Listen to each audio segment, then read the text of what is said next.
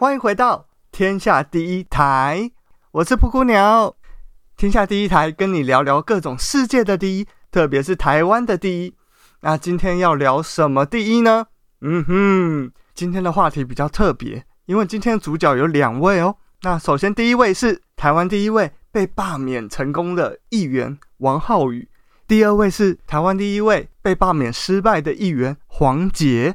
那我录音的时间是二零二一年的二月五号的清晨哦，明天二月六号就是黄杰的罢免投票日，所以其实我是大胆预言黄杰的罢免案不会成功。那为什么我敢这样预言呢？嗯，那我们就先来聊聊为什么王浩宇会成为第一位被罢免的议员吧。啊，其实我一开始没有打算讲这个主题，因为人家已经被罢免成功，已经蛮惨的了。但是，我本人呢，其实也认识王浩宇本人。啊、我跟他认识的程度大概是，呃，在一些场合会遇到，会打招呼。也许他那时候要开直播，他会请我帮忙录影。然后我在网上可能会发表一些跟他不同的意见，然后王浩宇就会丢我私讯说：“哎，我跟你说，事情不是我理解的这样，其实是怎样怎样，所以我怎样怎样。”啊，嗯，大概是这样交情的程度了。我跟他是二零一四年，他还在选第一次议员的时候就认识了，所以呢，我对王浩宇这个人以及他为什么会被罢免成功这件事情，有着长达六年多的观察和感想啊。再加上他确实也是一个台湾第一啊，那所以天下第一台就有那么一点点的责任，应该要讲一下这个台湾第一，也希望透过这个机会跟大家聊聊，认识一下台湾的政治。那在后面一点的地方呢，我也会自我揭露，就是我为什么会认识到他，跟他为什么会有一段孽缘哦。晚点讲到相关的事件的时候呢，就会提到了。那我们先来介绍一下王浩宇这个人到底是谁啊？王浩宇一九八八年十月出生，现年三十二岁，在几天之前还是一个民进党籍的桃园市议员。那桃园市是直辖市哦，所以他算是拥有一定的资源。如果你对台湾政治够熟悉的话，你会知道直辖市的市议员比起其他县市议员的薪水，大概就是直辖市议员是十二万，然后县市议员大概是八万，这还不是差距大的地方。差距最大的地方是直辖市市议员可以给议员助理薪资的总额为二十四万，但是县市议员只有八万。也就是说，你今天拿三万块去请人的话，在直辖市你可以请到八位。但是在县市议员，你只可以请到两位多，所以非直辖市的县市议员真的是蛮可怜的。当然，这个是一般家庭身份的人去参选议员的时候会遇到状况。不过，更真实的状况是，能够当选议员的人，通常是具有一定身家背景的。因为没有一定的财力的话，你其实很难选得上。因为台湾的选举很花钱呐，所以那些人当然就不会很 care 薪水这个东西。他们更 care 的是议员这个身份能带给他们什么权利哦？那这个就是未来我们可以聊聊的事情啊。如果对县市议员的故事有兴趣的话，可以去听一档 Podcast 节目，叫做《陪睡小姐》，睡是雪山隧道的睡，主持人是之前宜兰县议员薛成义，大家可以去听哦。那今天先继续讲王浩宇。那如果你对教改相关议题特别特别关心的话，你可能早就听过王浩宇这三个字，因为他其实成名的很早，在二零零五年，也就是他十七岁读高中的时候，他就组织了学生反法禁自治协会，然后主张国中、高中全面解除法禁，还举办了游行活动，最后在时任教育部长杜正胜的支持下，成功解除了法禁，至少在公立学校上面解除了条文上面的限制哦。算是在十七岁的时候就成功领导了一个教育改革方面的运动。那他在之后申请到奖学金去美国，然后最后读了广告管理系。那在二零零九年的时候，呃，在台湾的网络圈发生一件事情啊，这件事情让他获得了一个响当当的称号，叫做 PTT 佛地魔，因为他在当时非常热门的 PTT 八卦版。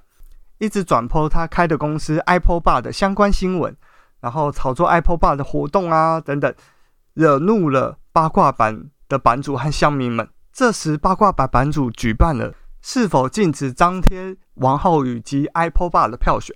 最可怕的事情来了，八卦版版主接到王浩宇的来电，王浩宇冒充自己是 PTT 的站方，要求撤除票选活动，不然就会提告。那这件事情爆炸开来之后，PTT 站方全面封杀王浩宇，整个 PTT 都不能提到王浩宇的名字，因此呢，被称为 PTT 伏地魔。这个称号应该也是前无古人，我相信也是后无来者吧。那在二零一三年的时候呢，王浩宇二十四岁，他开始经营一个粉丝团，叫做“我是中立人”。那中立是指桃园市中坜区的中坜哦。也就是王浩宇后来选议员的选区啊，因为他相当认真哦，再加上跟他一起经营“我是中立人”这个粉丝团的团长们也都很优秀，所以“我是中立人”成为了中立人们的资讯交流中心、即时资讯中心。举凡塞车啊、车祸啊、台风啊、淹水、停电、火灾、宠物走失、家人失踪等等这些大家很关心的议题，大家一上“我是中立人”就马上知道最新资讯。而且我是中立人，还常常分享各种美食和好康哦。我当时也是我是中立人的订阅者，所以他是一个非常成功的粉丝团经营者。那在隔年二零一四年呢，王浩宇做了一个改变他人生一个最大的决定吧，就是他决定要代表绿党参选当时刚改制成直辖市的桃园市市议员。那选区当然就是中立区。那这边要插播一下哦，绿党，绿党是什么？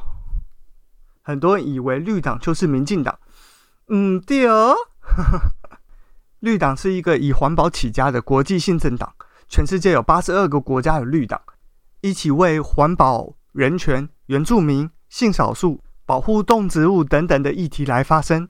那也反对像是高房价啊，或者是高污染产业。那绿党在欧洲议会是第五大党，在一些内阁制的国家，绿党也联合执政过，像是德国。那奥地利现任的总统也是绿党的。那台湾的绿党在一九九六年成立。那在之后各个选举其实都没缺席。那在二零二零年的立法委员选举中，拿到了二点四一趴的政党票。简单来说呢，就是台湾每四十个人里面有一个人是支持绿党的。简单来说，就是一个充满理想但尚未拥有知名度的一个政党。那绿党介绍就先说到这边。那回到王浩宇的选举哦，二零一四年，王浩宇代表绿党竞选中立选区的桃园市市议员。除了我是中立人的粉丝专业会帮忙他助选之外，王浩宇光接讲就是站在街头演讲，就站了三百四十天。上班时间站两个小时，下班时间站两个小时，站遍了中立各大路口，把握每一个等红灯的九十秒，然后对着机车主讲着。路应该要铺平才安全啊！这种对市井小民很有感的议题哦，大家也知道，台湾的路面基本上是越野车赛道的等级哦。那除了站街头演讲之外，他还一步步的拜访店家，拜访到跟店家都很熟了。所以他除了在网络带风向之外，他其实也很扎扎实实、一步一脚印的第一线面对中立市民哦。拜访、握手、倾听，来争取市民的支持。不过他不改他争议的作风哦，犀利的言论也是从那个时候就开始。当时他国民党、民进党都骂，而且骂得很凶。那我当时有个朋友就跟我投诉他哦，为什么他要站 在街头一直骂人，而不是说自己有多好？嘿，对，所以就是当时他的风格就已经是这样了。不过，总之，因此王浩宇就培养了一群非常支持他的人。那当然，那一年其实还发生一件大事，就是三一八太阳花运动，那就是反对与中国签订服务贸易协定的运动哦。那这场运动呢，让小党的能见度多打开了那么一点点。那也是那个时候绿党的党员大幅增加，而且候选人们充满活力的时候。那在二零一四年底。王浩宇就以第二高票当选中立选区的桃园市市议员，当时他才二十五岁，是六都最年轻的市议员，也是绿党当年唯二当选的议员哦，也是绿党从一九九六年创党以来第一次有人当选议员，这也是一个台湾绿党的第一啊。那另外一位当选的议员是竹东的周江杰，那他现在呢是民进党客家部的主任跟民进党发言人哦。哎，大家听到这边会觉得，哎，为什么绿党的两个议员后来都跑去民进党了呢？嗯，其实不止他们两个哦，啊，其实蛮多的啊，所以以后我们有空再讲。那王浩宇当选之后呢，他其实就透过他的脸书做了很多民主开箱。那他第一次进议场开会时呢，他就去拍议员签到本，因为他当初在选的时候，他就跟大家说，这些议员哦，当选议员之后都不去议场开会，也不去质询，坐领干薪。所以他第一天到议场开会的时候，他就去拍议员签到本。然后签到本上面哦，好像很多人来哦。但是，一到议场，他一拍，根本没看到什么人。那是为什么呢？哦，原来这就是传说中的签名领出席费，签完就走啦。那王浩宇很当然的，作为激进的改革派哦，他就把这个签到本的照片 po 上他的粉砖，爆料了这件事情。结果过几天，他去开会的时候，签到本就变成各个议员一人一本。他就拍不到其他人的了，哦，这个就是你有你的张良计，我有我的过桥梯哦。不过从此之后呢，整个桃园市议会都视王浩宇为异类哦，因为整个桃园市议会也只有一个绿党的桃园市议员。不过他也没在怕的，他接着就提出了很多让桃园市议会更加透明公开的建议，像是整个会议过程直接公开直播，那这件事情就非常成功哦。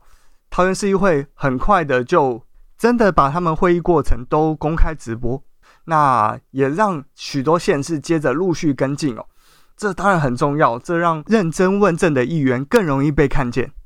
那他自己也很以身作则哦。我记得没错的话，出席率和质询率应该都是百分之一百。这件事情虽然听起来很正常哦，但是我告诉你哦，二零一三年的桃园市议会有一个会期，它的质询率。只有百分之二十五，简单理解的话，就是只有四分之一的议员有上去质询呐。那随着王浩宇进去一翻脚，二零一八年桃园市议会的质询率上升到百分之八十六。我再提另外一点，二零一五年桃园市议会的质询率只有三个人是全勤的，就每次质询都有上台。但是二零一八年桃园市议会质询率有三十个议员全勤。那这当然不是王浩宇一个人的功劳，只要大家有在关心桃园议会的朋友都有功劳。但若不是王浩宇一直在议会以一个异类的身份存在，我相信很难有这样的成绩。但王浩宇在当议员的时候也是争议不断啊。那这些争议大家可以直接去维基百科就查得到，上面算是整理的蛮清楚的。那我这边就提一个故事，有一天我带家人出去玩。到旅馆要休息的时候，我接到我学妹传讯息过来骂王浩宇，因为王浩宇呢，为了推行延后学童上学的时间，发表非常多对老师非常仇视的言论哦。因为这个建议很多老师是反对的，但王浩宇的发文里面就直接写老师就是保守啊、顽固啊、冥顽不灵、不知变通之类的，让我的学妹听了很不舒服、很不开心，而且我学妹当年还有投票给他。那当然，我学妹的职业就是老师，所以她非常的生气哦。那我接到客诉之后，我就反映到我是中立人的粉丝专业，因为他当时是透过我是中立人的粉丝专业发这些文章。那我就是说，如果你今天要推动改革，你应该不是制造对立，而是比较温柔的柔情喊话、理性沟通，让大家看到这件事情为什么应该要这样做，而不是制造对立，让这件事情更难被推行。不过我是中立人的反应呢，也是一副没有要修改的意思。我当时去私讯我是中立人，其实也是因为我觉得我大概拉不住王浩宇，我希望其他的团长拉住他。但是我猜回复我的人可能也是王浩宇本人吧，我猜了。唉，当时就觉得很阿杂，就是我为什么要当王浩宇的客服呢？不过当然我也是有一部分责任啊，因为我当时有叫别人要投给他。所以我确实啊，也应该要这么做。好，总之就是他像这样的事件非常多，所以也因此得罪非常多的人。然后因为他出言不逊哦，姿态也很高，再加上他又讲了很多七分真三分假的事情，就是夸大不实啊。那特别在因为二零一六年时代力量成立嘛，那二零一八年就投入了议员的选举，那绿党跟时代力量在议员选举上就有很明显的竞争关系哦，因为我们都是当时号称第三势力、有进步理念的政党。那二零一八年的绿党也不是二零一六年的绿党了，当时的绿党，呃，很多社运前辈退下来，然后王浩宇就上去变成了。绿党当时的召集人，也就是党主席哦，然后也是选举的操盘手。那他怎么跟时代力量竞争呢？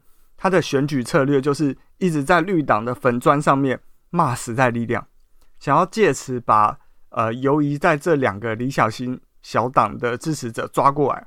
我是觉得很缘木求鱼啦，很荒谬啊！就是到底有谁会因为你一直在骂时代力量就投给绿党哦？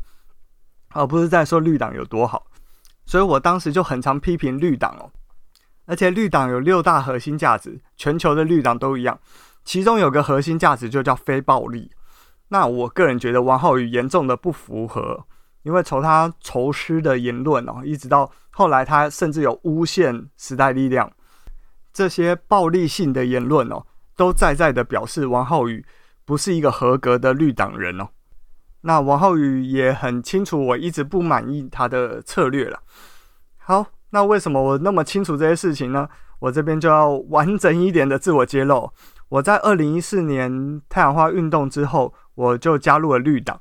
然后在二零一五年的时候，我是绿党北北基党部，就是台北、新北、基隆党部的执行委员。那当时算是职位里面比较主导的角色了，就有一点党部主任的感觉啦。所以有一定的发言的影响力。一六年之后就比较淡出了。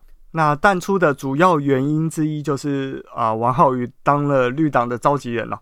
那我是非常不同意这件事情了。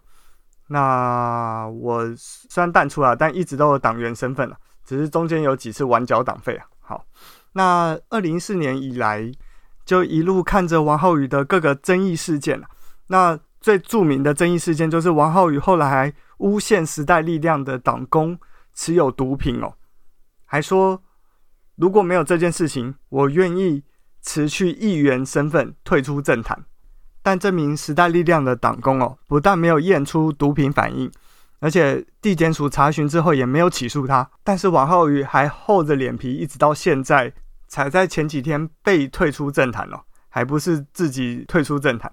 那王浩宇之所以这样一直咬着时代力量不放哦，除了这两党的支持者很近视之外，另外一个就是我认为王浩宇一直信奉一个行销的教条，就是 “No news is bad news”，没新闻就是坏新闻，所以他一直引爆新闻点哦，想透过新闻炒作他的知名度和绿党的知名度啊，也许对他本人有利呀。不过，百分之百的相信，虽然他提高了绿党的知名度，但是也大大增加了大家对绿党的厌恶程度。而且，二零一九年的王浩宇哦，他已经完全被桃园市长郑文灿给收编了。他一直在帮民进党骂时代力量，让绿党完全成为民进党侧翼。虽然我也认为郑文灿是六都里面做最好的直辖市市长。但我也完全不能接受王浩宇身为绿党的议员，却一直称赞郑文灿，然后一直说时代力量，你们怎么可以这样骂民进党？民进党做的多好多好。我想说，时代力量骂民进党，关绿党什么事啊？需要你出来说话吗？哎，这严重违反了我心中的政治伦理哦。而且王浩宇还一直拿着不知道哪里来的。匿名捐款，而且这个匿名捐款还有指定用途，就是要用来做民调。所以当时绿党做了非常非常多的民调，很多新闻都是引用绿党做的民调来报道。那确实这件事情打开了知名度了，但是到底这个钱哪里来的？为什么他要匿名捐款，还要指定做民调？嗯，大家可以想一下啊。那。王浩宇其实不只得罪时代力量，他还发文得罪了很多之前绿党的伙伴哦，像是劳工运动的团体啊，保护藻礁的团体啊，啊，保护树木的团体啊，最后连地球公民基金会，因为去抗议民进党不通过矿业法这件事情，王浩宇跑去批评地球公民基金会。那大家可能不知道，地球公民基金会的执行长叫李根正。那他同时是二零一三年到二零一六年的绿党召集人啊！我觉得王浩宇拼了命的要毁了绿党。当然，王浩宇一定不这么觉得。王浩宇，我猜他一定觉得二零一六年的绿党社会民主党联盟那次选举就选出了一个二点五三趴的数字，那这个数字就已经是社运的天花板了。你如果不睁开社运立场的泥淖。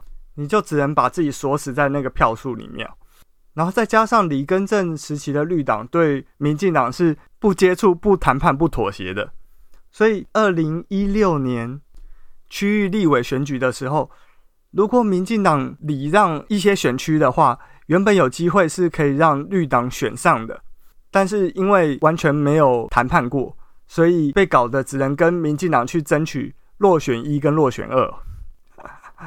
那不过也能理解为什么李根正会这样做，因为绿党在台南、在高雄之类民进党执政的县市，也是在环保议题啊、劳工议题啊、土地议题，还有古迹保护的议题上面，跟民进党政府对着干。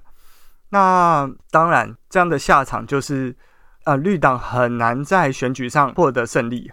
所以王浩宇来一个大转变，相较于不接触、不谈判、不妥协哦，王浩宇是。拼命接触，不用谈判，直接妥协，他完全变成了一个民进党侧翼。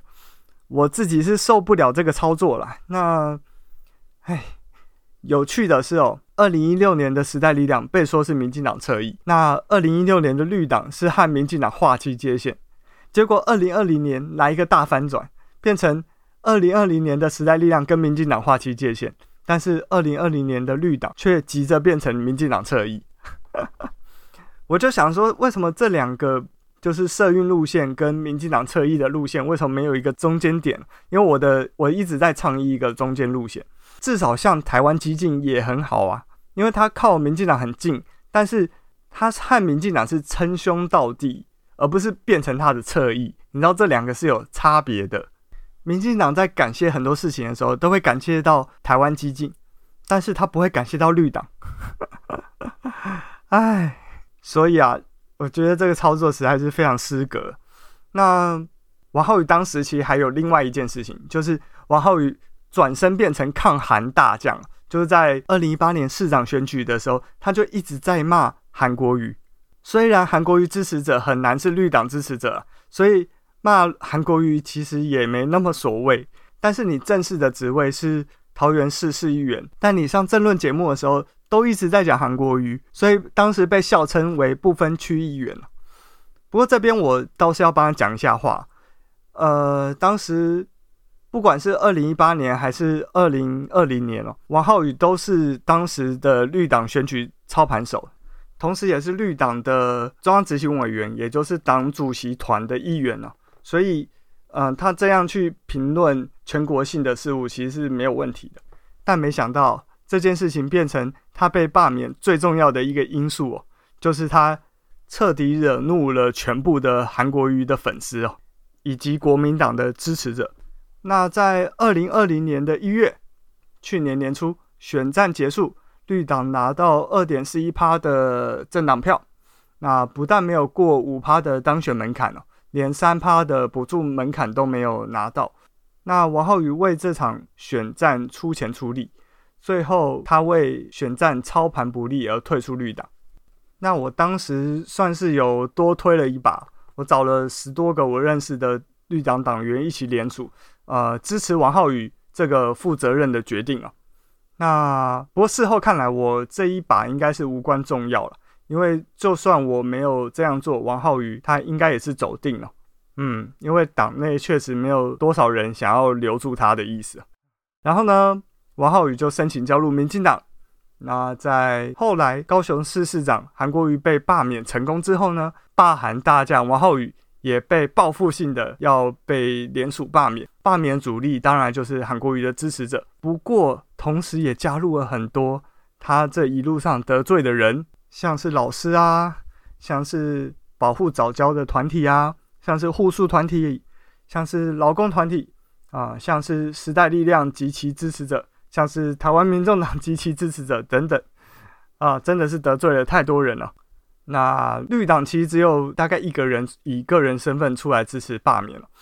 我相信百分之九十九的绿党人跟我一样，罢免王浩宇对桃园市议会是少了一个认真问政的议员，同时也少了一个超级无敌认真做选民服务的团队。光二零二零年哦，王浩宇的服务团队就服务了八千九百件的选民服务。还有设立专责的劳工案件助理和环保案件助理，嗯，所以纵使王浩宇有非常大的缺点，我们都认为他还是比大部分的国民党议员或者是民进党议员好。那所以纵使我有对他有非常非常多的意见，我还是没有支持罢免他。所以当天我根本没有把这件事情放在心上。再加上罢免需要有四分之一的选民出来投同意票。那我当时觉得这个门槛应该蛮高的，所以根本没想到会成功。结果是让我非常傻眼啊，因为我根本不认为会过的，但是过了就是过了，它就是多了那个零点八一趴，被罢免门槛就是二十五趴的选民出来投票投赞成罢免嘛，然后它是二十五点八一趴，就这样爬过去了。那因此也有很多人在检讨罢免制度的实行方式哦。那我也认为可以检讨，就像林浊水认为呢，呃，应该要废除议员的罢免制度。他说罢免行政首长是合理的，但是像这种一区多席次的议员，他本来的目的就是要让每个议员都代表一群人的声音，那这群声音进到议会去做讨论，不要有任何一群人的声音被忽略了。那如果有现行的罢免制度的话，就代表你如果掌握四分之一的选民，你就可以罢免掉代表其他声音的议员。那这不是一个合理的制度。如果要罢免的话，也应该由当初选他上来的选民们来罢免。啊、呃，但是因为公民投票是不记名的嘛，所以你也不知道 到底哪些人当年投了王浩宇，所以这个方案也不可行。而且罢免制度会造成议员很大的困扰。因为他今天被罢免了，他就要一直去宣传不要罢免他嘛，这就会干扰到他平常问政的表现。那其实我是蛮认同这样的想法了。虽然罢免制度有它纠错的能力哦，但是同时也不应该忽略了多元的声音哦。特别像这种多席次的议员，我也是觉得不应该存在罢免制度，不然就是罢免门槛要再调高一点。但是呢，同时。我也选择相信台湾选民的智慧哦。一个真正实事求是、不会造谣、有认真问政的议员，就算他的立场鲜明哦，但是只要他也是一个愿意放下身段跟大家沟通的人，应该是不会有四分之一以上的选民同意罢免他。所以我也不认为黄杰会被罢免成功哦。相较于王浩宇得罪了那么多人，黄杰在这一路上其实就是得罪。呃，韩国瑜的支持者嘛，然后得罪了一点点的时代力量的人，就是呃，黄杰离开时代力量的时候，分手的没有到很好看，但是也没有到很难看，至少后来都没有恶言相向嘛，所以时代力量对他应该是还好，而且我相信，呃，很多高雄时代力量支持者也是支持黄杰的，那其他的团体应该只有互加盟之类的团体会敌视他，其他应该是还好，所以不用太担心。但是呢，但是呢，但是呢，还是希望大家，如果你有投票权的话，哦，回到高雄凤山哦，去支持黄杰。那最重要的一点呢，就是王浩宇所在的中立区哦，是一个国民党的大本营啊，然后也是一个韩粉几乎最集中的一个选区哦。所以韩国瑜选总统的时候，在中立开出的票，大概是所有中立区选民的三十八趴。那黄杰所在的高雄凤山呢，状况就好很多。就是韩国瑜在高雄凤山的票呢，大概占高雄凤山选民的二七趴。对，所以理论上这二七趴的人不应该全部都会去投票，也不应该全部都会去投支持罢免。再加上民进党当时对王浩宇罢免案基本上是冷处理，因为当时觉得不应该会超过百分之二十五的投票率，因为连百分之二十五的投票率都没达到的话，就根本不会成立罢免。但他就是过了。但是黄捷是蔡英文亲自下令要保护的对象，纵使他只是一个无党籍的市议员，所以也许黄捷的投票率有机会会达到，但是我希望就让他达到没关系。各位朋友，如果你有听到这个 podcast 节目，希望你如果有高雄凤山的投票权的话，回去投不赞成罢免黄捷。我相信黄杰是、呃、非常优秀的议员哦，比王浩宇还要再优秀，所以啊、大家请加油。所以有投票权的，或者是你认识的人有投票权的，请他回去投不支持罢免黄杰这张票。那最后呢，我有些话想跟王浩宇说。今天我是用噗咕鸟身份嘛，所以其实我有一件事情要感谢他，就是噗咕鸟当年大概二零一八年在经营 YouTube 频道的时候，绿党的粉丝专业有帮忙分享过啊、我有一支劳动节竟然跟工作八小时有关的这一支影片哦。那这支影片当然跟劳工议题有关，也是在劳动节的前一天上的，所以感谢绿党有帮忙分享。那当年我相信是王浩宇在主控这个绿党粉丝专业，所以也感谢王浩宇曾经帮我分享过影片，感谢感谢。那罢免案成立之后，我其实有在他的脸书上面写五个字：望大彻大悟。那希望他有看到，又重新思考反省。好好想想，他到底做错了什么？那我确实前几天有看到他有在忏悔，他之前对于老师啊，或是对于军公教团体很不友善的发言哦。确实，希望他能再更大彻大悟一些事情。好，那我是天下第一台的主持人噗噗鸟。如果你喜欢我们这一档节目的话，请上 Apple Podcast 给我们五星评价。在给我们五星评价的时候，也可以给我们一些心得感想或建议哦。那我们接下来也会介绍各种世界的第一，特别是台湾的第一的历史和小知识。如果你喜欢的话，欢迎订阅、追踪、关注，也欢迎大家到天下第一台的 FB、IG 给我们加油打气，或者是有任何想讨论的，也都可以留言哦。那我是布谷鸟，谢谢大家的收听。天下第一台，欢迎大家下次见，拜拜。